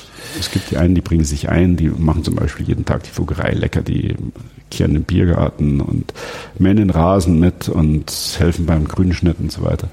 Ähm, und es gibt die, die nie was tun. Und äh, im Gespräch gibt es dann immer mal so ein Fenster auch über Nachbarschaftshilfe. Ja? Man sagt, okay, ich kaufe für die Bewohnerin nebenan, wenn es sehr schlecht geht, kaufe ich halt mal ein und so. Also kriegen wir auch unsere Hochbetagten, also wenn wir hier über 90-Jährige wohnen, eigentlich relativ gut durch, weil ähm, ja, wenn es halt heute mal nicht geht, weil es zwickt und zwackt, läuft halt der Nachbar oder schippt Schnee oder sowas. Und angenommen, Sie müssten allen helfen wie der Staat? Da muss man sich halt leisten können. Der Staat kann sich natürlich viel leisten, aber ähm, das ist natürlich auch ein anderes Rangehen, wenn ich als ähm, Hoheitsträger ähm, der ja auch Macht ausüben kann, ähm, auf der anderen Seite auch verantwortlich mit den Geldern, die er einnimmt, umgehen muss. Wir haben ganz andere Freiheitsgrade. Wir haben, ja. wir haben, wenn man so will, einen verrückten Stifter gehabt, der gesagt, hier kriegt ihr mal richtig Geld und ich will, dass ihr das Programm macht. Ähm, ich steuere es ein bisschen mit, solange ich lebe und danach vertraue ich darauf, dass meine Familie, ich lasse die auch in meinem Testament unterschreiben, dass sie für sich und ihre Nachkommen sich nicht am Stiftungsvermögen vergreifen und dass sie meinen Zweck hochhalten. Er hat uns auch ganz wenig reingeschrieben, ja ähm, was nicht veränderbar ist. Zum Beispiel, dass die Familie kein Geld bekommt, sondern ähm, das ehrenamtlich machen muss. Mhm. Ähm, äh, und so. Und, und, und den Zweck hat er relativ festgeschrieben, aber er hat es jetzt nicht so genau äh, getimt, dass wir jetzt Probleme mit Bedürftigkeit hätten, sondern wir können dort ganz modern sein und ähm, haben dieses ähm, immer noch große Vermögen, um völlig frei in der Gesellschaft ähm, zu agieren. Und das war ja auch, ob das jetzt im ersten, zweiten, dritten Frankreich oder jetzt in republikanischen Zeiten war, ähm, war das allen so einzig, dass ich dachte, okay, lasse doch. Ist nicht verkehrt, was sie da machen. Was könnte denn ja die, die gesamte Gesellschaft daraus lernen für den Umgang mit ihren Schwächsten? Naja, mehr miteinander. Mehr miteinander aufeinander schauen und, und ich glaube, wir sind, äh, man kann es ja fast schon immer hören, dieses Thema Nachhaltigkeit. Äh, ich finde es immer witzig, wenn eine Stiftung über Nachhaltigkeit äh, sprechen und sagen, wenn wir mal fünf Jahre aus machen, wir was nachhaltig. Sage, ihr müsst euch mal 500 Jahre für einen Zweck committen, dann ist was nachhaltig. Dann hat er mal ein kleines Loch in ein großes Brett gebohrt, ja. Und nicht immer nur so andübeln, ja, ähm, oder hinkleben. Und wobei, das ist, ist gemein. ähm, und auf der anderen Seite, ähm, äh, das, was man sagt, bürgerschaftliches Engagement, ähm, das hört man jetzt inzwischen bei jedem Fußballverein. Ähm, aber ich glaube, das ist das, was es ausmacht. Ähm, und das ist auch das, wo wir als Beispiel gerne stehen und sagen, man muss nicht ein Riesenvermögen haben, um erst shiften zu können, sondern ich kann schon ganz im Kleinen ob das heute die Bürgerstiftungen sind, mitmachen. Ich kann ähm, äh, mich in die Stadtgesellschaft einbringen und zwar aktiv. Ähm, Fridays for Future kann man lang drüber diskutieren über Inhalte, aber das Engagement ist doch toll. Ja. Ja. Ähm, äh, ich glaube, das ist das, was, was es ausmacht in unser Gemeinwesen. Und so haben Städte auch früher funktioniert. Nicht vom, vom Nebeneinander ähm, wohnen, schlafen ähm, und für sich beanspruchen, sondern ähm, natürlich muss das auch sein. Also deswegen ist ganz uns Privatsphäre ist bei uns ganz wichtig. Deswegen sind die meisten Gärten eingemauert, haben eine, eine, noch eine Gartenmauer drumherum. Da bin ich wirklich privat und für mich allein und, und, und da funkt auch eigentlich keiner rein. Also das ist dieses Zuhause haben ist ein ganz hoher Wert. Ja, deswegen ist das Thema Wohnungsnot ja auch politisch so ein, so ein Druck im Kessel. Ja, weil das ist, glaube ich, ähm, in unserer Kultur was ganz wichtig ist, dass ich einen Rückzugsraum habe, wo ich auch das Gefühl habe, Alexa ist heute brav und hört mich ja. nicht ab ähm, und so. Ähm, äh, und, und, und, und diese Basis und dann habe ich doch aber die Freiheit, mich wirklich einzubringen in so ein Gemeinwesen, weil nur dann werden Städte schön und nur dann, ähm, wenn das wie auch immer, nicht, nicht im chaotischen Struktur, sondern äh, einigermaßen vernünftig läuft und wenn man den anderen auch wertschätzt. Also ich glaube, das ist wichtig, äh, dass man sich ähm, nicht nur den Nachbarn, sondern auch äh, den Mitbewohnern im Viertel und, und alle Bewohner in der Stadt wertschätzt und, und als, ähm, als Menschen sieht und äh, auch wenn es oft die größten Knallköpfe sind, aus meiner Sicht, ja, wo ich mich ärgern kann, warum machst du sowas, ja? Aber ähm, die Freiheit dem anderen zu gestehen, ist dann halt auch mal falsch machen zu dürfen, ähm, aus meiner Sicht ähm, und, und, und, und ich glaube, das, das wird schon viel helfen was äh, mir noch sehr am Herzen liegt, ist immer, ähm, äh, und das knüpft ein bisschen ans vorherige an, ähm, wir sind eben nicht nur eine Dach über dem Kopf Stiftung, sondern wir haben ja auch noch eine eigene Kirche. Seit der Reformation haben wir hier eine eigene Kirche. Es ist nicht so, dass die Stiftung an Kirchen mangeln würde, aber die ähm, äh, Fuggerei hat nochmal eine eigene Kirche bekommen von der ähm, Neffengeneration äh, danach von, von Jakob, weil dann hier Reformation, die unsere Kirche gleich nebenan wurde, dann eben evangelisch. Und damit die ähm, Vogereibewohner ihren Glauben weiter ausüben können, gab es nochmal eine eigene Kirche. Und seit der Zeit haben wir auch einen eigenen Geistlichen. Mhm. Ähm, ist auch wieder ein kleiner Krimi. Ähm, Vogels wollten natürlich zur Gegenreformation gerne die Jesuiten in Augsburg haben. Das Domkapitel wollte die Jesuiten nicht haben, weil es gab immer nur Ärger. Ähm, die waren damals schon in Dillingen und in Ingolstadt. Ähm, und der erste Geistliche, der dann hier war, war Petrus Canisius. Ist das der mit dem Canisius-Kolleg? Nee, das ist wieder was. Das ist nach ihm benannt. Das ist nach ihm benannt. Also okay, okay. der ist wesentlich älter als der Missbrauch. Okay. Das war, verdammt, das war, ja, es ist wahrscheinlich es ist tatsächlich deswegen hängen geblieben, ne? Ach Gott. Ja, ja, ja. Nein, nein, der Petrus Canisius ist ein, ein großer Theologe. Äh, ist, glaube ich, so auf alle Fälle selig. Ich weiß nicht, ob er nicht sogar heilig ist. Ähm, äh, ein, ein ähm, großes Schlachtschiff der Jesuiten. Ähm, äh, und der hat von hier aus gearbeitet, aber war eben zuständig für die ähm, äh, Vogereibewohner und das ist der Ansatz nochmal. Es geht also nicht nur um das Verwahren von Menschen, wie, ich will das gar nicht negativ sagen, im sozialen Wohnungsbau, dass man ja. wieder, wie muss Staat handeln, ja. sondern es geht um, um ähm, man hätte die Vogelei damals auch höher bauen können, man hätte sie besser ausnutzen können. Es ging eben nicht um optimale Ausnutzungsziffern von, von Architekten. Augsburg, sieht man hier außenrum, war wesentlich höher gebaut, mhm. die Gassen waren wesentlich enger, man hatte die Häuser direkt aneinander geklebt, damit kein Licht reinkommt. Ähm, wir sind auch eine Reihenhaussiedlung, ja, aber wir haben wirklich super Wohnungen und aber dass dieses geistliche Leben und die ähm, der, der, der geistliche Support in, in äh, Notlagen oder in allen Lebenslagen, von der Taufe bis zur Beerdigung, dass das gewährleistet ist, gibt es eben hier nochmal eine eigene kleine Pfarrstelle. Ähm, uns, uns gelungen, die auch durch die Zeiten ähm, äh, hochzuhalten. Wir hatten jetzt gerade wieder, ähm, es ist ja immer Donnerstag von Leichnam selber, große Prozession oben, die ist diesmal ausgefallen wegen der Unwetterwarnung. Ähm, und haben am Sonntag drauf dann hier eine kleine Leichnamsprozession und haben auch ähm, halb Augsburg eingeladen. Es war wirklich, wirklich ähm, gut besucht. Und das sind so Momente, glaube ich, wo man sagen muss, äh, was macht ein Pfarrer? Natürlich macht er Messen und Rosengrenze. Nee, ein Pfarrer macht Seelsorge. Genau. Diese Seelsorge ist so ähm, ein ganz, ganz wichtiger Punkt natürlich bei uns, weil es, es ist ein ganz ein stiller Dienst, über den wird nicht Buch geführt, mhm. über den gibt es keine Fall. Ähm, ähm, äh, Geschichten. Wir sind natürlich, weil da auch Vogereibewohner ist der Pfarrer, ähm, äh, im guten Kontakt, aber das ist natürlich was, was äh, bei Pfarrern schon von Berufswegen sehr sensibel läuft. Aber wir, wir wissen aus den Aussagen äh, unserer Geistlichen hier, dass der Dienst ähm, ähm, äh, sehr gut ähm, in Anspruch genommen wird und, und auch wichtig ist und nachgefragt wird ähm, und nicht proportional zum Kirchenbesuch steht. Ja. Das ist ja, ja.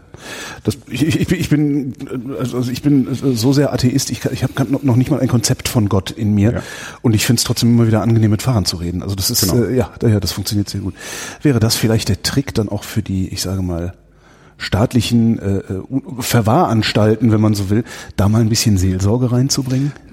Äh, ich glaube, ähm, wichtig ist, dass, was wir gelernt haben über lange Kriege und ähm, schwierige Zeiten, ist, dass Staat sich aus Kirche raushalten soll. Ich glaube, ähm, äh, und Kirche sich aus Staat raushalten soll. Ich glaube, das ist, ist ein guter Modus wie Wendy. Äh, jeder hat einen Bereich zu managen, der schwierig genug ist. Und Staat kann die Religionsfrage nicht beantworten. Und, und Religion tut sich mit der Staatsfrage schwer, ähm, äh, wie, man, wie man gesehen Stimmt, hat. Da sitzt man dann irgendwann auf goldenen Toiletten. Ja, ja ähm, das ist wieder diese, dieses Machtding und, und ja, wie ja. läuft sich's zu. Ähm, Nein, aber ich meine jetzt gar nicht, dass man, dass man ähm, jetzt das die Menschenbild. Kirche da rein, sondern das, genau das Menschenbild, das Menschenbild. Dass, man, dass man auch tatsächlich ein solches Angebot macht. Und da sitzt halt den ganzen Tag ein Typ rum mit dem ja, ganzen Quatschen. Und, unser, unser, unser Staat lebt natürlich von Voraussetzungen, die er selber nicht schafft.